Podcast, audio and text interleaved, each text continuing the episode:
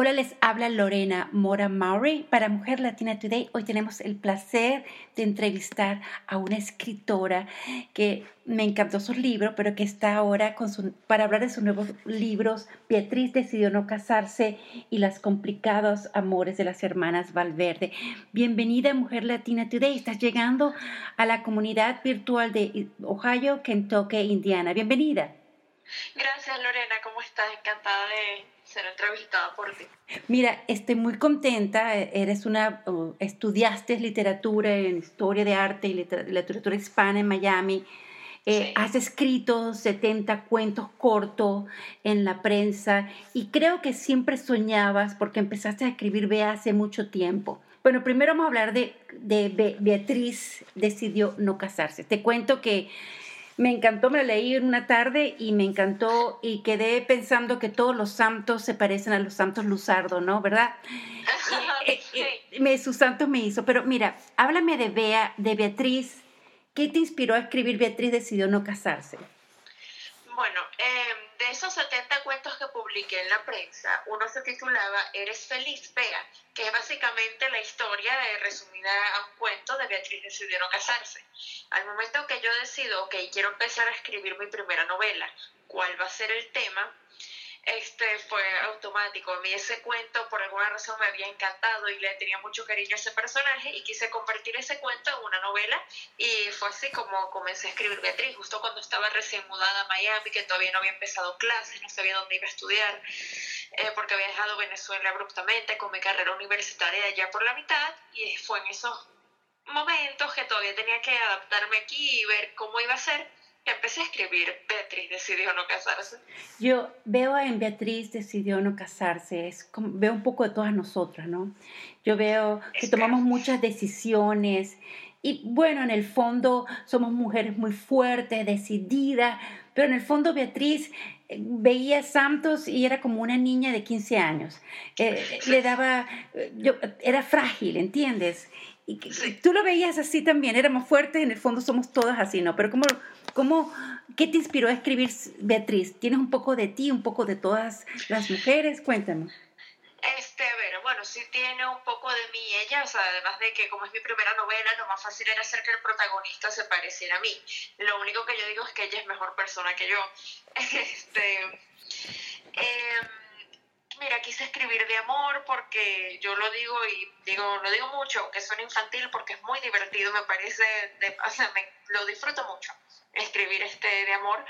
Em, Santos, este, creo que es un estereotipo de hombre que no es príncipe azul, pero que es, o sea, una buena persona, un buen novio, súper buen mozo, es simpático, o sea, un, de verdad bien, bien plantado. Eh, tú hablas de, eh, lo leí y mi corazón en el fondo me hizo recordar Venezuela en muchos mm. lugares, la Urrutia, la, la eh, este, los cafés, todo eso. Yo siento un poco de nostalgia de tu parte, como un libro dedicado también a Venezuela, ¿cierto? Sí, este, bueno, recuerda que estaba recién mudada a Miami, acababa de dejar Venezuela.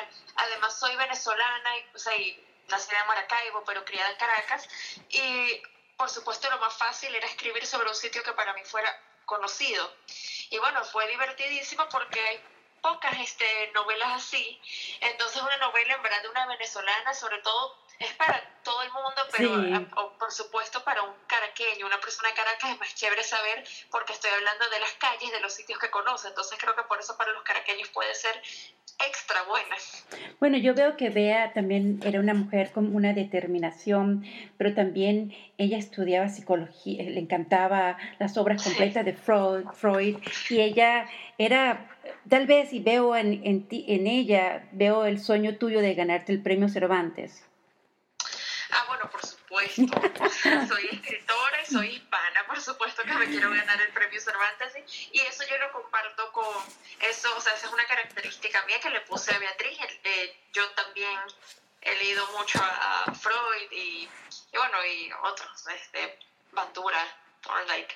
Pero bueno, ese es un gusto que yo me doy. Pero cuéntame un poco acerca de las hermanas Valverde y qué te inspiró a escribir acerca de sus complicados amores. Claro, es que yo escribir la historia de Julia, que es la muchacha súper recta, súper religiosa, católica, que se enamora del muchacho simpático y ateo. Este yo quería escribir esa historia y también quería escribir la de la muchacha independiente que se enamora del preso político. Entonces dije, ok, bueno, ya tengo estas dos historias. Luego me parece que podían hacer el libro muy pesado porque tienes a una con problema religioso que es bien profundo y luego otro problema político. Entonces por eso creé después a Luna, que su, o sea, que su amor es complicado, pero a un nivel mucho más sencillo. Simplemente me gusta el vecino a quien jamás determiné porque mientras a mí me gusta salir, a él le gusta quedarse en su casa y leer sobre biología. Entonces eso le da como equilibrio a la novela, este, aunque me parece que mm, dentro de todo lo pesadas que pudieran ser la historia de Julia y Octavio o la de Cristina y Salvador, creo que se hacen también bastante amenas. Me encanta porque son amores en tiempos modernos, en tiempo contemporáneo. y en, de retos y de decisiones y mirar hacia atrás y, entiendes de comenzar nuevamente o como dices tú o de repente otro segundo error me parece que Beatriz va a tener un capítulo 2 un to be continuo este Beatriz mira si supieras, yo le hice, yo hice como mi blog, hay un, una, lo que sería como que la secuencia, la escena justo, justamente que iría después del final del libro. Ah, lo voy a ver. No, quería el blog para que las personas que me están escuchando lo puedan, lo puedan buscar. mpcamejo.com. Ya estamos listos. Ahora voy a leerlo para saber qué pasó con Beatriz. ok. Entonces, te puede gustar mucho. Mira, estoy, bueno, muy orgullosa de ti como venezolana que estás, tienes publicado dos novelas, dos, dos libros, pero cuéntame, ¿cuáles son los planes para el futuro? Este, mira, eh, yo quiero seguir escribiendo, me encanta escribir y además digo que no debe haber, o sea, mayor placer que poder vivir de lo que te gusta.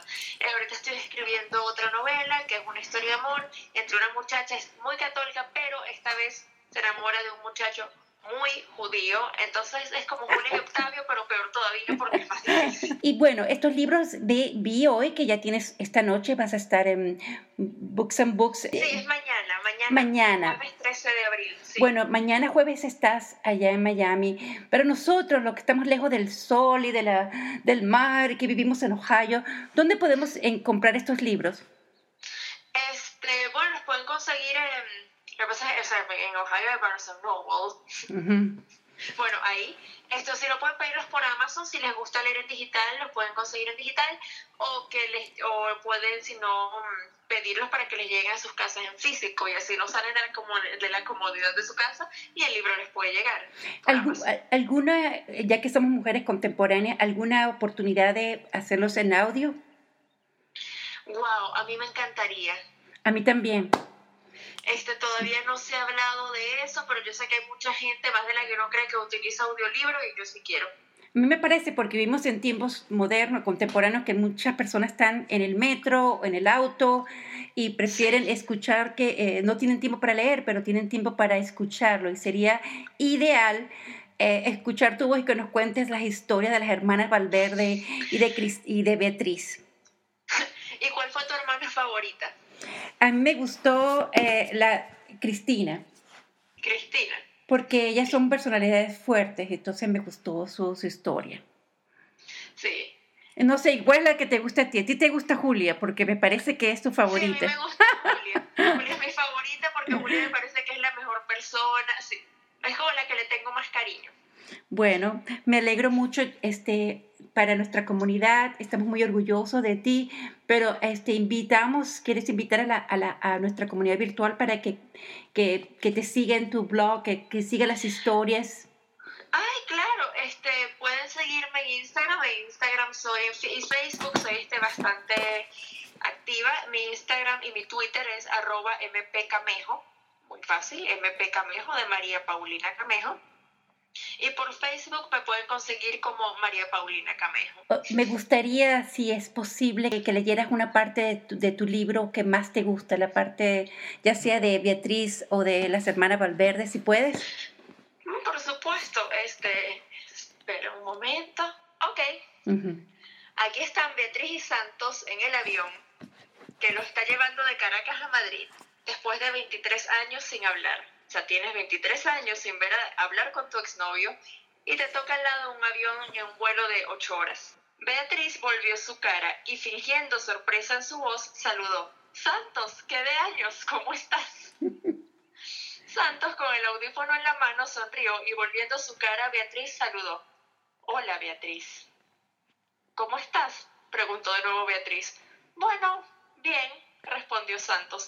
Al ver que Santos no tenía intenciones de decir nada más, Beatriz dijo, Santos, siento mucho lo de tu esposa. Sé que ya fue hace tiempo, pero aún así no te lo había dicho antes y quería decírtelo. Lo siento mucho. Eh, aquí eh, doy una explicación. El punto es que Santos no parece como que muy interesado en hablar con Beatriz y por, por lo tanto ella se dice a sí misma, ¿quién me manda? Ni me quiere hablar. Bueno, el que queda mal es él. ¿Quién me manda? Dios. Así somos todos nosotros. ¿Por qué tengo que decir esto? ¿Por qué me manda a mí hablar?